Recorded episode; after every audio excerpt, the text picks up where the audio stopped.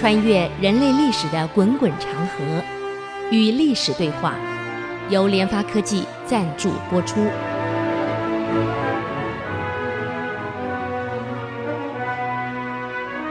这里是 IC 之音主客广播 FM 九七点五，您所收听的节目是《与历史对话》，我是刘灿良。上礼拜我们介绍了这个唐朝的兵制，啊，兵制建立在均田之上。我们来看均田，那么均田呢？坦白讲啊，构想是很好，后来为什么崩溃呢？当然有很大的问题。我们慢慢会了解到，一个制度的维护真的是不容易。再好的制度，如果没有法治彻底维护的话，这个制度终究还是一样，会在人为操作下变了、畸形了、变形了。尤其中国人太精、太聪明了。总喜欢打擦边球，啊，碰一下就过去了，又很容易勾结。中国人讲人际关系，人跟人只要勾结，那就没事了。哎呀，所以我们这个国家很有意思，宪法碰到法律，宪法无效；法律碰到命令，法律无效。啊，命令碰到人际关系，命令无效。哎，这个我们这社会是很奇怪的，啊。所以关系变成决定的一切，自古到现在没两样。各位，那么均田制最早是始于这个北魏孝文帝太和九年啊，一直到北齐、北周、隋朝到唐朝继续沿用，都蛮蛮好的嘛。只是后来变质了。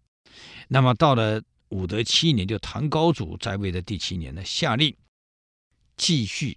执行均田制，那么当时把隋朝隋末呢所留下的那一片荒地的土地啊，没有人管了，呃，很多人死了嘛，还有国家新辟的荒地啊，新辟的荒地，那么国家为什么辟荒地？以后人口越来越多。我这个上礼拜曾提过，康熙的时候，因为从清入关以后安定了，人口不断增加，耕地没增加，那怎么办？尤其长江两岸，这这个这个这个水没有问题啊，水资源没有问题，长江两岸可是都是荒地啊，所以康熙就这样下令了：长江两岸辟荒地为田。那么谁去耕种呢？老百姓，只要举家愿意去的土地，国家分给你就是你的啊。那么刚开始你分过去的时候，你耕种。那么问题是我吃饭哪来？我刚开始跟着荒地啊，一片的野草荒山，我在开垦的过程当中，没有经过一年是垦不下来的，我没有粮食的，那我全家怎么过日子？我房子怎么办？所以康熙当时下令，按照这个人口，啊，五口以下的每个月补助三两，啊，五口以上的不到十口的补助五两。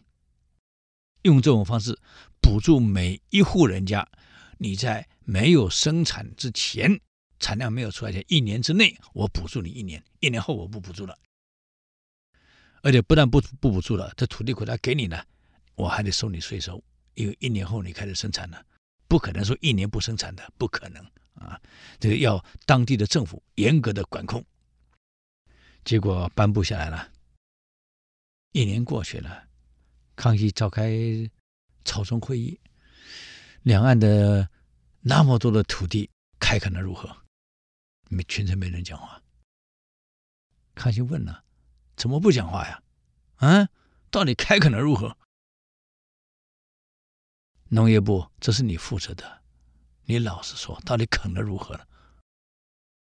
他回答了：“皇上，没有人愿意去。”嗯，我给土地。两岸这么肥沃的土地，我还给钱，五口人家给三两，四口一下给五两，每个月给一年，再没有生产线我给钱，怎么还没有人去啊？三缄其口不敢说，啊，你倒老实告诉我为什么？没讲话，停了一阵子，皇上，你好意。开垦一年内还没有产量出来，老百姓吃饭、生活、盖房，你不能叫他睡在荒地上，他来盖房子。简陋的草茅丛里要有个栖身之地啊！锅碗瓢盆，人家总是要的，需要钱。你给个五口人家给三两，五口以上给五两，你是得正啊！而且一年内又免税，生产完了后，这个确认没有问题了啊，第二年开始酌量给他征少量的税，真正起税在三年。皇上，你是得政，哼！可是老百姓实质每个月领到钱的五口人家领不到两文钱，拿不到两文钱，你给三两，连两文钱都拿不到，而且税收从你耕种那一天就给你算起。政府说不要税，那为什么当地官员给你收税？钱到哪去了？政府拨的是三两银跟五两银，怎么到不收不到不到二文钱？皇上，老百姓一个月拿不到两文钱，还要交税收，你说谁去开坑？康熙一听，本来在喝喝喝茶的杯子啊，当场掉地上了，啪碎了。我没想到啊，我大清才进来多久？就跟前朝一样腐败了，腐败啊！这是国家亡国灭种的根源啊！我没想到啊，我才进来多久，大清才进中原多久，就跟前朝一样腐败了，腐败。地方官腐败，中央不腐败，还有彻查的一天。这中央都腐败，你彻什么查？大陆今天敢抓，是我中央不腐败，我敢抓你。那中央带头腐败，谁抓呀？可悲呀，各位呀，可悲呀！不要拿老百姓的利益当赌注啊，那是很危险。水可以载舟，亦可以覆舟，不要只是拿来当考试的名词背一背呀，各位，啊，康熙很清楚啊，完了。下令跟我追究下去，中央拨的钱到底到哪里去了？查出来不用上报，所有官员就地斩。你看，一旦查出来，就地斩，不用上报。命令下去了，不到十天，老百姓查的钱领到了。你看，怎么就发下来了？啊，全部发下来了。所以中央领导到底怎么干活？到底有没有注意到人民需要什么？那才是关键啊！难怪后来李世民亲自跑去看田的分配情况啊！看完后也是差差点吐血。我告诉各位，我们要慢慢看为什么。我们来看看李渊当时下令的制度啊。那既然你要授田，不是授给小孩呀，是授给大人啊。所以当时国家有规定啊，男女刚出生的叫做黄，黄色的黄啊，四岁的叫做小，四到十六岁以前叫小，一过十六岁叫中男，二十一岁叫丁，六十岁叫老啊，所以我现在叫老啊，都近七十了。那么当时男人二十一叫丁。满十六叫中男，还不能授田，要丁才能授田。征兵也是丁才能征兵啊。那么均田授田的办法是这样：男丁，嗯，男丁啊，寿田百亩啊，一丁寿田百亩，其中二十亩是永业田，八十亩是口分田啊。有什么差别？哎，我们休息一下，等会再回来与历史对话。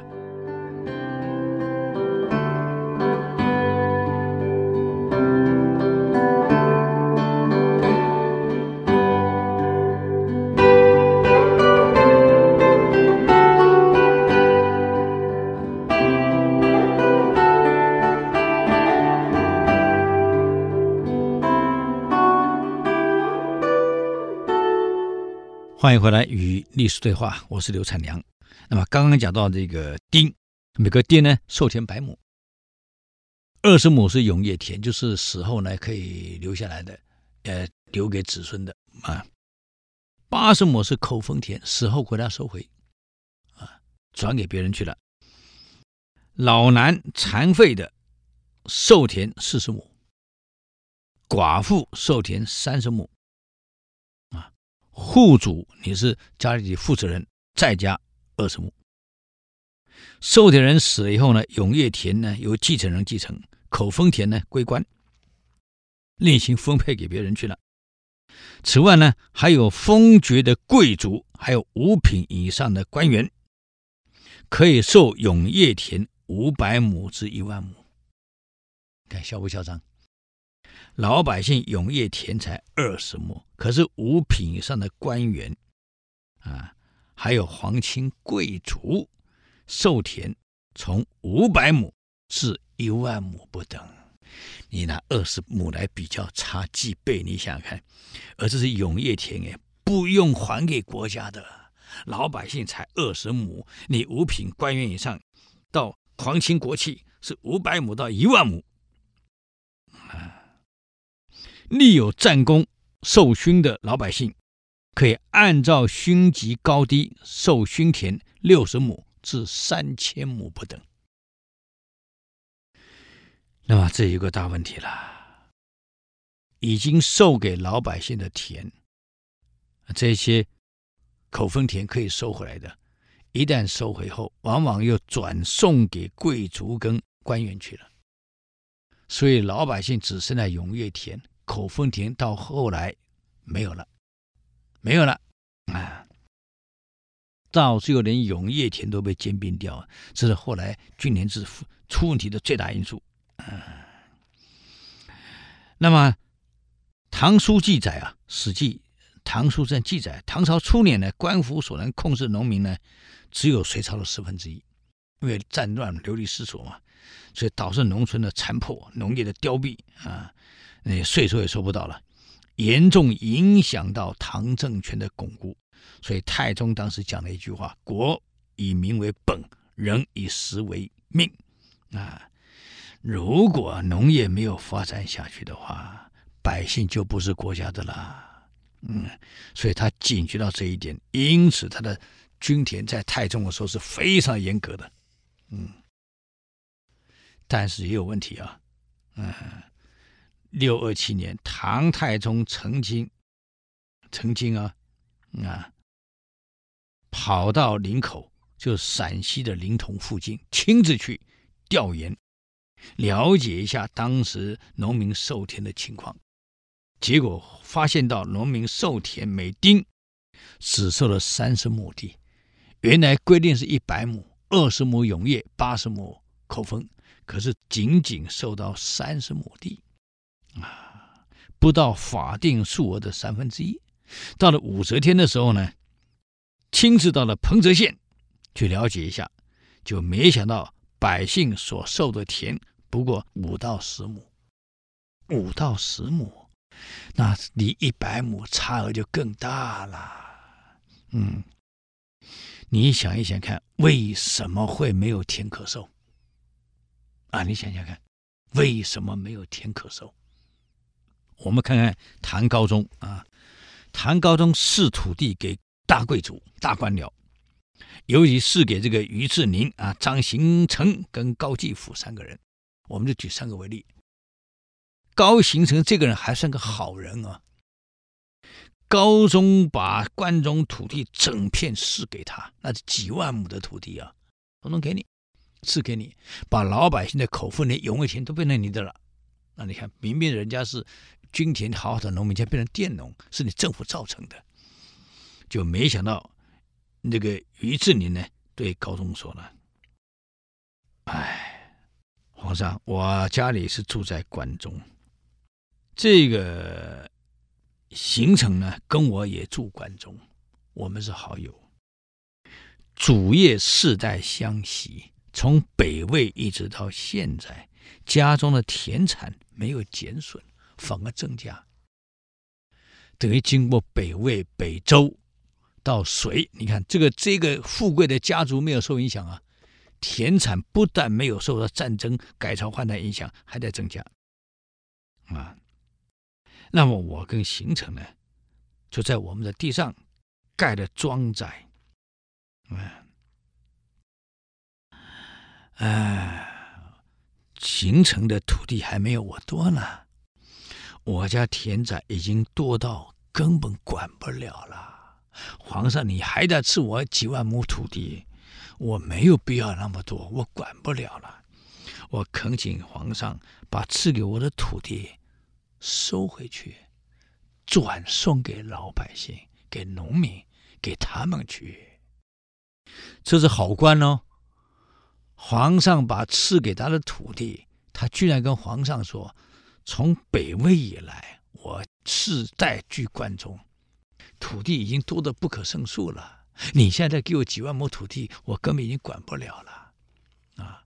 你不如把这土地转给人民、给老百姓、给农民，他们还有个安身立命之地，不要再给我了，啊！这个说明了什么？说明了这个国家领导随随便便把田地就转赐给他喜欢的人、大臣、功臣，还有一点。分给老百姓的都不是这些地主的土地，已经有的被私人所拥有的，国家拿不动，是拿荒地跟没有人的无主地拿来分，这样一来，土地就有限了。所以原来要百亩的，你看到唐太宗亲自去看了以后，才发现原来不是那回事儿。制度归制度，给百亩，事实上只能给到三十亩，到武则天的时候，只能五到十亩了。嗯。所以等于说这个问题就没有那么简单了。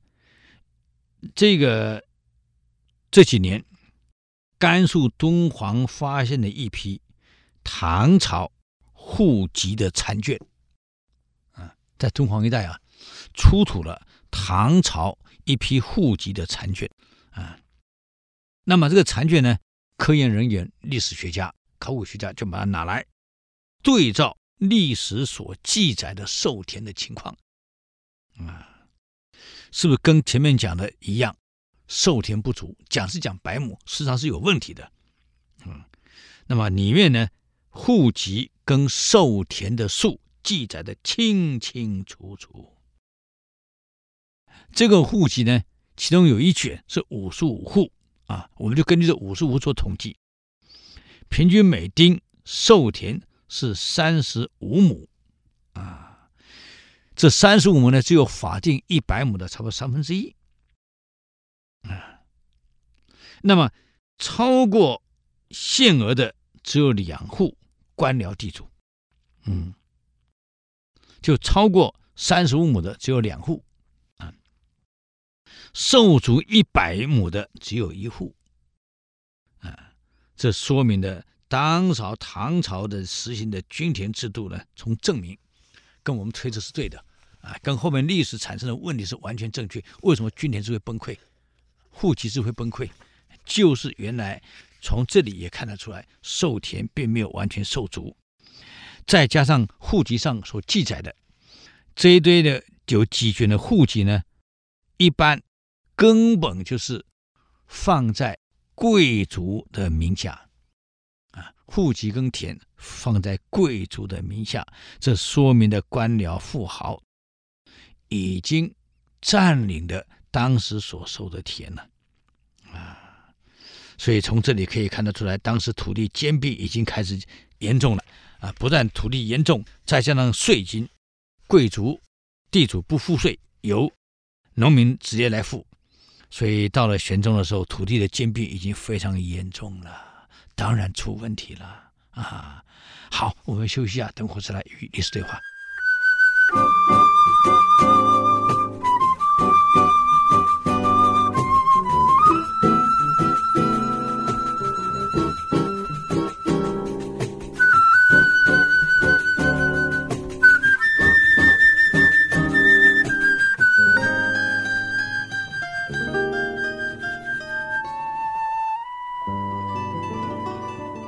欢迎回来与历史对话，我是刘灿良。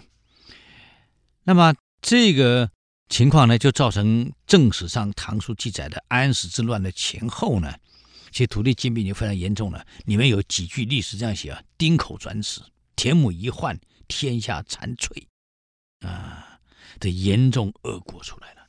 丁口转始，就老百姓啊流离失所了啊，死了。田亩呢一换。这个田亩已经被贵族、官僚、富豪通通兼并掉了，天下残摧呀！啊，天下老百姓可怜啊，根本活不下去啊！啊，所以当时这个杜甫呢，另外一首诗里面一句话这样写啊：“穷年忧黎远，叹息肠内热。”感叹呐，啊。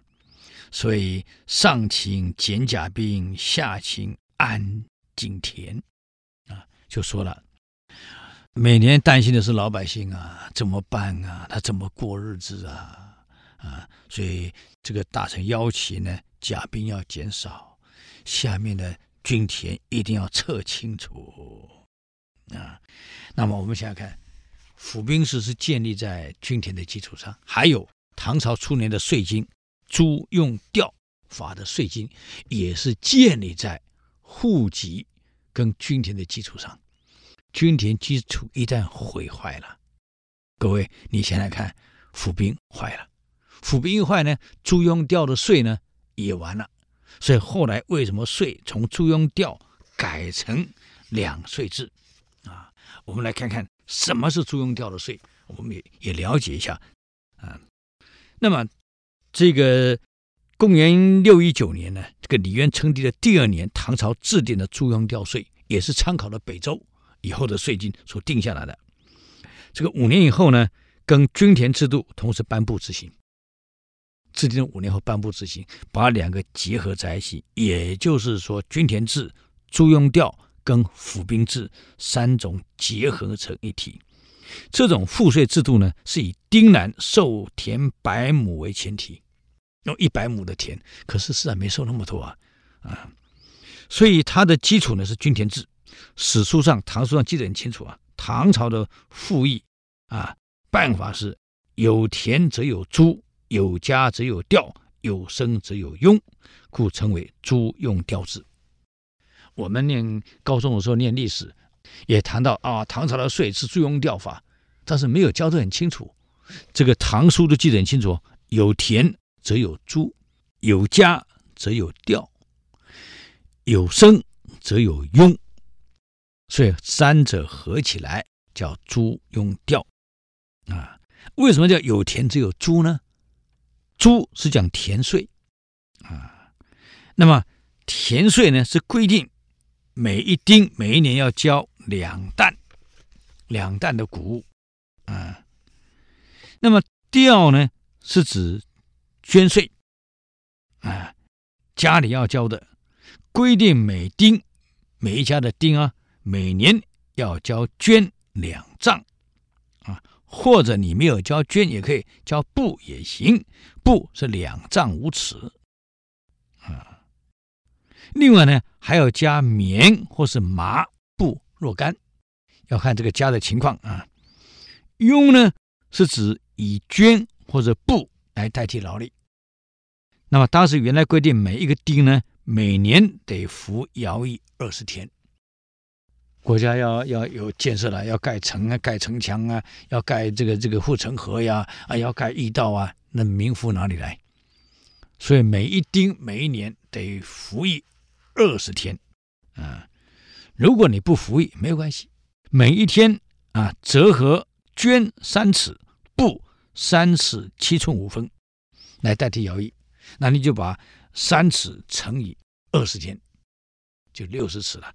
你得交六十尺的绢来代替你不想服劳役二十天。嗯，在唐书上记载这个办法呢，叫做输庸代役，简称为庸，所以才为历史上记载：有田则有租，有家则有调。有生则有佣，这三个板块它是合在一起的啊。这租用调法呢，跟均田是一样，是由农民全部来负担整个的但是又规定啊，唐朝的制度啊，皇室、外戚、各级官员等贵族官僚的主要阶层享有免税特权。你看看，租庸调是对老百姓的啊，所有的皇室、外戚、各级官吏、五品以上的官吏啊，通通不用交税。出庸调对他们是没有用的啊，而这些人呢，又是占领了大部分的土地，却不纳税，把赋役的这个全部责任转嫁到农民身上去了啊。这个充分的暴露了一个问题：这个制度呢，太保护当时的皇室、外戚、贵族、官僚，过度保护这个，而所有一切是由农民来负责啊，这问题就出来了。难怪当这些人的特权被剥削的时候，你想想看，这些特权一旦被剥削，会有什么后果？这是为什么我骂魏忠贤呢？知道吗？难怪崇祯临死前要讲这一句话：“群臣误我，非我误国。如果魏公公还在，大明不会亡。”我们现在骂魏忠贤的所有的根据，是根据东林党这一批贵族、官宦、文人所批判出来的。啊，是根据皇亲国戚贵族对魏忠贤批判所整理出来的。可当时弹劾魏忠贤的二十几条罪状，却没有一条腐败。我上次给各位讲过了，魏忠贤死的时候抄家，家里根本没钱，银行没有存款，家里啥都没有。原来他一生清廉。那为什么骂他腐败呢？嗯，反而李自成入关的时候，这些贵族被清出七千万两的黄金出来，你看看。为什么这差距呢？跟这个是很像的。魏忠贤的出生是贫农，非常穷。当了太监以后，他知道农民很苦，所以所有农民免税。那农民免税，国家一切的费用开销继续哪里来？就找这些，找皇亲，找外戚，找各级官员，找富商，等于找各地的官霸。恶霸、财霸结合起来，加上皇亲国戚，你们来交税，农民免税。那你想看，我是大地主，我不用交税，现在是交税的，我当然骂你魏忠贤。我是官员不交税，现在被人逼着我交税，我当然骂你魏忠贤。我是这这这这个贵族啊，官僚本来不用税的，现在你叫我交税，当然骂你魏忠贤。所以这一群人结合起来，把魏忠贤搞掉了。现在全部翻出来了，明朝历史全部翻出来了。所以大陆现在讨论这个讨论的很厉害，现在全部翻出来了。为什么明世宗年终临时讲这句话？而且天启皇帝熹宗在临终前告诉这个明世宗：“啊，魏公公，你绝对不能动他，他在，国家在，他要亡了，是的，国家就亡了。”一定要重用这个人，再三交代。可是，崇祯已经被这些官僚给绑架了啊！到临终才骂：“群臣误我，非我误国。魏公公还在，大明不会亡。为什么没有听哥哥的话呀？没有听先皇的话呀？你看看，就可以知道了啊！所以这是一个一个问题，他免税。他们却占了大量的土地，嗯，那么税是根据什么呢？一定是根据户籍。这户籍谁来负责？每个农村有个基层组织，基层组织的负责人叫做里正，啊，哎，我闽南话叫里正、保正，原来是唐朝这个名称来的，啊，里正现在再是现在里长，这样一来，他来负责这个所有的户籍，他怎么负责户籍呢？哎，我们再休息一下，等我回来与历史对话。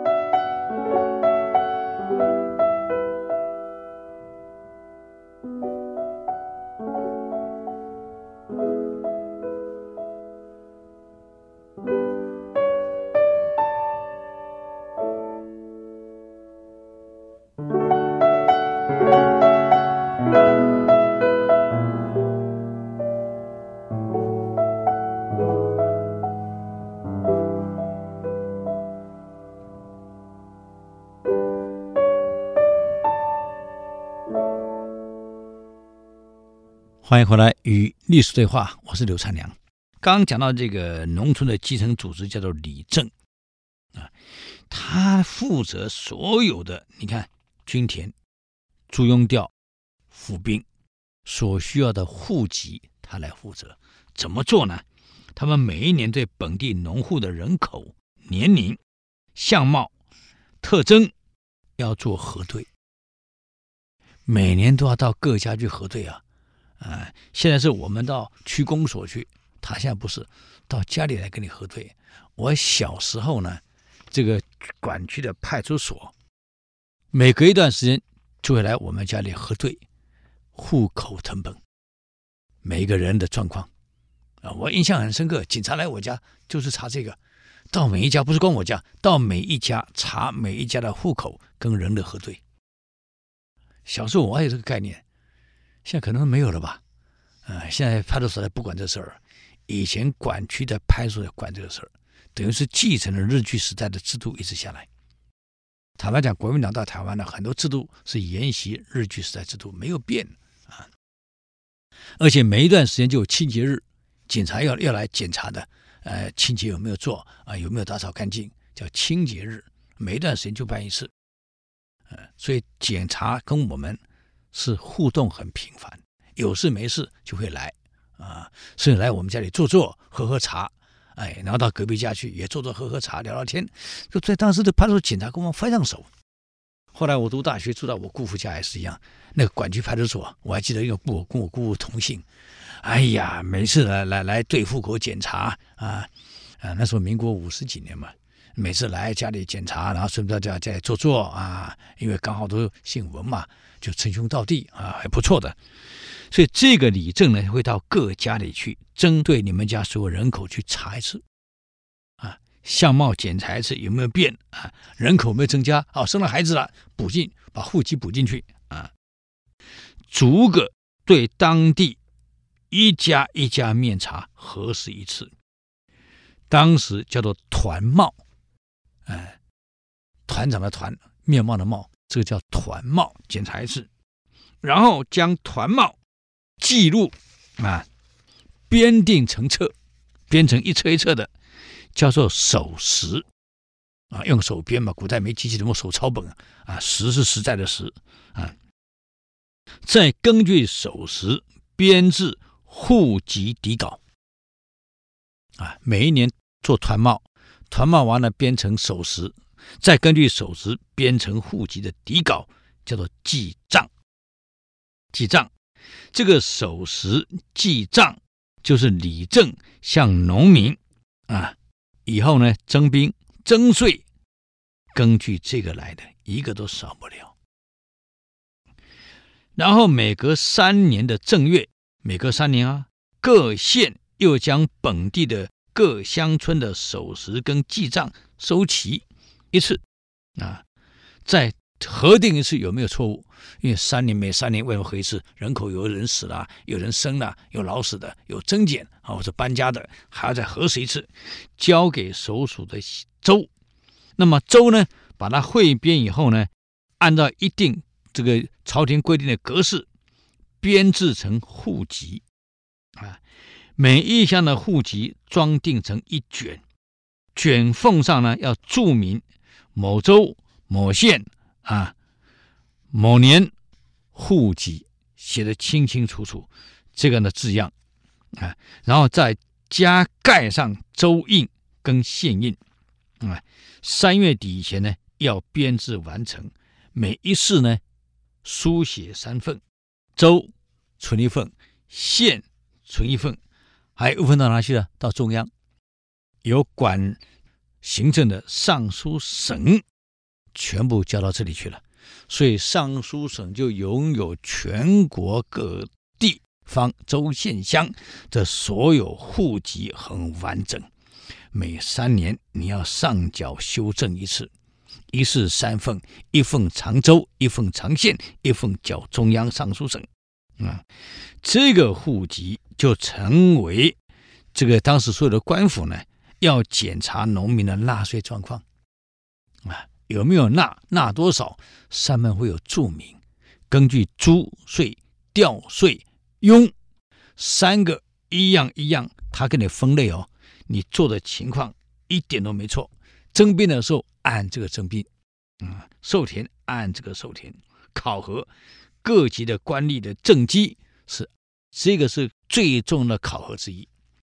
到底各州、各县、各地方他的政绩如何，就完全按这个来。所以州县对里政就会管得很严格了啊！我要什么，你每一年不能给我少，这是他的政绩之一。嗯，那么按照这个呢，你就按照这个收税，税在上缴。所以你的官员的考核呢，这个税收上缴的情况又是考核的情况之一了。征兵也是一样，有没有征到也是这个啊。可是到后来土地兼并了。户籍没有了啊，里政已经不是为国家服务了，是为官僚服务了。所以户籍制度当时在唐朝初年是这么严格，从这个团帽啊到守时到记账，一个一个一层一层的，每年都要调查一次，在每三年的一月会诊一次。到县各州，那么三月底前给你两个月时间整理完，就回到中央去了。所以中央的控制就非常的紧。可是到后来，因为军联制度坏了、毁了，户籍就没了。户籍一旦变，中央掌握不了户籍了，请你告诉我，怎么去征兵？怎么征粮？怎么征税？已经征不了了啊！所以到最后的租庸调税。不得不改成两税制，啊，两税制呢，它科目呢改成地税跟户税，啊，两类。地税是按照你耕的土地的大小来征税，已经不是规定说你一年固定交多少，不按照土地多少。户税呢是按照你的资产有多少，家里有多少资产，他给你算完了，按照这个来交税。啊，所以地税是按照亩来的，户税是按照你的这个家里的财富的情况分成九等，分成九等。现在很简单，我每一年的收入多少钱，在电脑里面跑不掉，按照你收入来跟你加所得税。现在你跑不掉，买卖有买卖的税，买东西有买东西的这个增增值税在里面，通通在里面跑不掉，这个。一点没办法都没有啊！买东西啊，还有这个这个有这个发票给你啊，有税嘛？这古代没有这么高的科技怎么办？只能把你财物分成九等，按九等来付这个税税户，还要按照农地来给你付税，就改成这个叫两税法，从租庸调就变成两税了啊。那么这是我们简单给注意介绍的这个唐朝的税的制度、均田的制度。跟府兵的制度啊，因为税制的这个均田制出问题，导致这个户籍出问题，户籍出问题导致税出问题，税出问题又导致兵出问题，所以到最后不得不整个重来了，变成这个募兵制了。一旦变成募兵，那就变成我们这个这个国人最爱讲的一句话了：好男不当兵，好铁不打钉。所以到后来战斗力是一路下去了。到宋朝那更惨了，那部队更不行了，所以这个是一个我们了解盛唐的时候，他为什么会这么强大啊？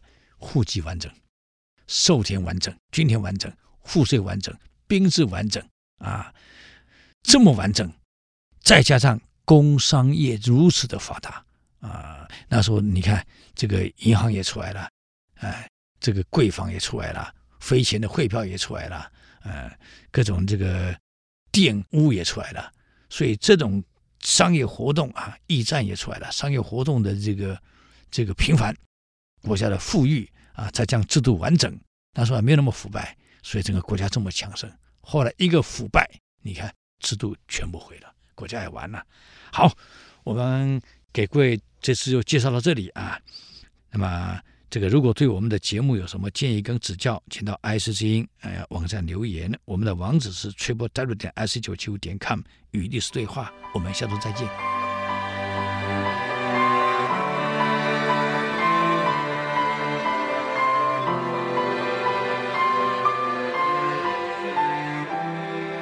以上节目由联发科技赞助播出。联发科技邀请您同游历史长河，发现感动，积累智慧，扩大格局，开创美好幸福人生。